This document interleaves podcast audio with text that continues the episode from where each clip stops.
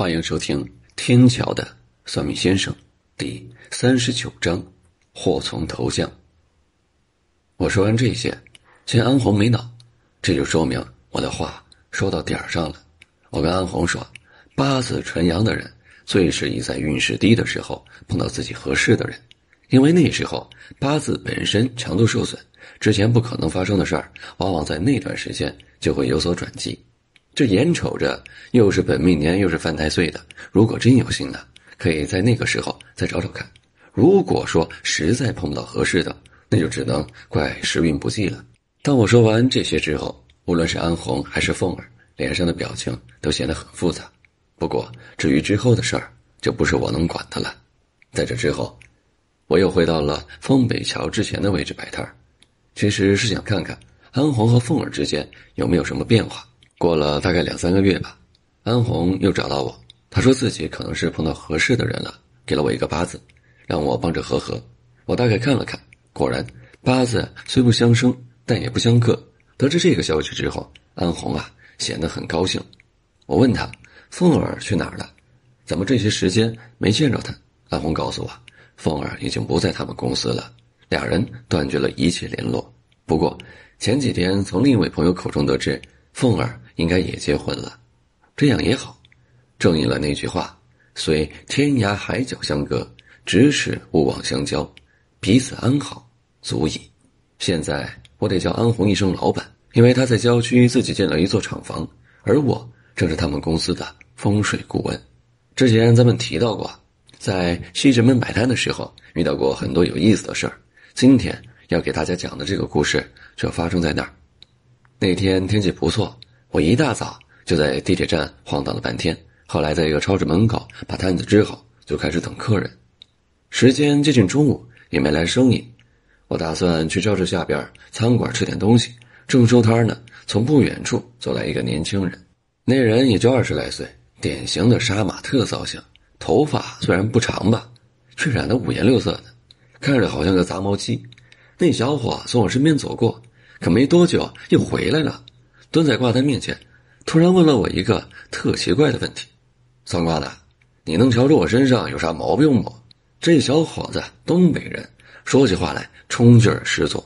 一开始我把他当成了没事找乐的人，这种人挺常见的，东北人跟北京的孩子居多，他们理所当然的把我当成靠坑蒙拐骗为生的人，时不时的会给你两句听着难听的话。起初我还会跟他们唠叨几句，到最后。再遇到这种情况，索性假装听不见。按说，只要你不理他，这种诚心找茬的会觉得很没趣儿，顶多小声诅咒几句也就算了。而像我们这种吃开口饭的，向来秉承着要想卖脸朝外的宗旨。当这种人呢是空气，当他们说话是放屁。没想到的是，眼前这小伙子见我不搭理他，居然还来劲儿了。嘿，我说，问你话呢啊，你能不能瞧着我身上啥毛病啊？我一听，心想：今儿是碰上气儿不顺找打架的主了。在北京晃荡了这么些年，形形色色的人我也接触不少，因此早就不是那个在方庄让人家堵在胡同里打得连个屁都不敢放的豁子。想到这里，我头都没抬，跟对面那小伙子说：“你现在啥情况？我说不好。不过你要是再跟我这嘚瑟，恐怕要倒霉呀。”说完，我已经把手里的挂摊收拾的差不多了。立着的麻布招牌已经被我装进了手提袋里。正当我准备离开的时候，那小伙子突然拦住我的去路。正当我运气的时候，他突然一把把我手抓住，问我是咋看出他要倒霉的。他这一说，我才发现这小伙或许不是来找茬的，而是真碰上事儿了。那俩大黑眼眶一瞧就知道最近运气差的要命。看来我刚才一句没过脑子的气话还真应验了。只是这小子。不是要倒霉，而是已经倒了大霉了。我又仔细观察了一下这小伙儿其实如果不是打扮的太个子，五官相貌还是挺精神的。除了眼眶淤青，鼻梁山丘位置还有条明显的黑线，看来这小子是撞鬼了。没想到待了大半天，居然临了碰到个大活我问他最近是不是碰到特别多倒霉的事儿，喝凉水都塞牙。我这么一问，那小伙儿赶紧点点头。说这回呀，总算碰着明白人了。我笑着跟他说：“这会儿明白人有点饿了。”他要是也没吃的话，可以跟我一块吃点东西。有什么事儿，咱边吃边聊。那小伙听完，赶紧打了个电话，应该是打给他妈的，说自己外边碰到个朋友，中午就不回家吃饭了。没想到看着这么另类的一个孩子，办事儿还挺周全。我俩来到超市下面，在那儿有个号称美食城的地方，点了两个盖饭，而后边吃边聊。这小伙名叫王方磊，看他母亲在附近开了个理发馆。因为东北人特有的热情，加上手艺确实不错，因此一直以来生意都很好。这小伙儿看着有点彪，不过细聊下来，感觉人还不错，挺实在的，而且命也挺惨的。他说自己长这么大就没见过他爸，他妈应该是没结婚就有了他。后来据说他爸犯了事儿，是死是活二十年了，也没来个音信。他十六岁就出了社会。因为他妈之前就是干美容美发的，所以把他送到南方学了几年。学成之后，俩俩在北京开了家自己的店。刚才咱提到过，店里生意一直都不错。可就在不久前，突然出事了。一个常在他家做头发的女的，有天晚上都很晚了，突然带了一帮人来到店里，先是对着他妈一通臭骂，然后把店给砸了。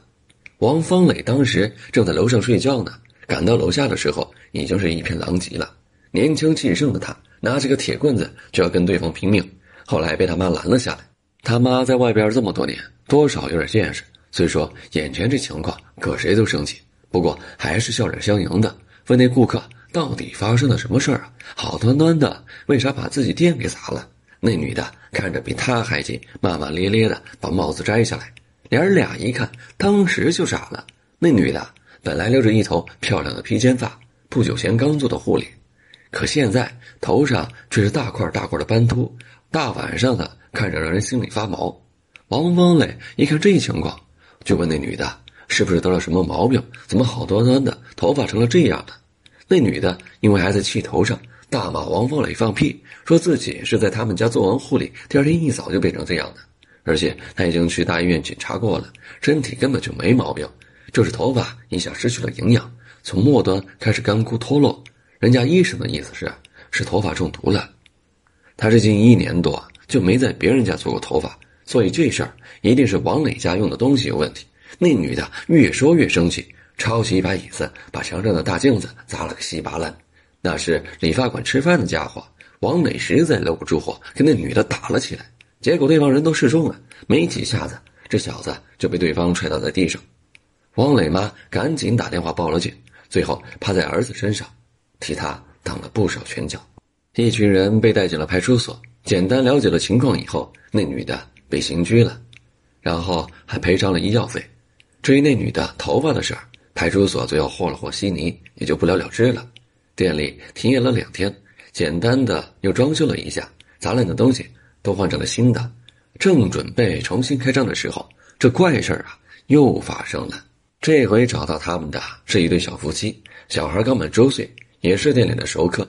王磊记得几天前自己刚给那小孩剃了个小桃心。欲知后事如何，敬请收听《天桥的算命先生》第四十章。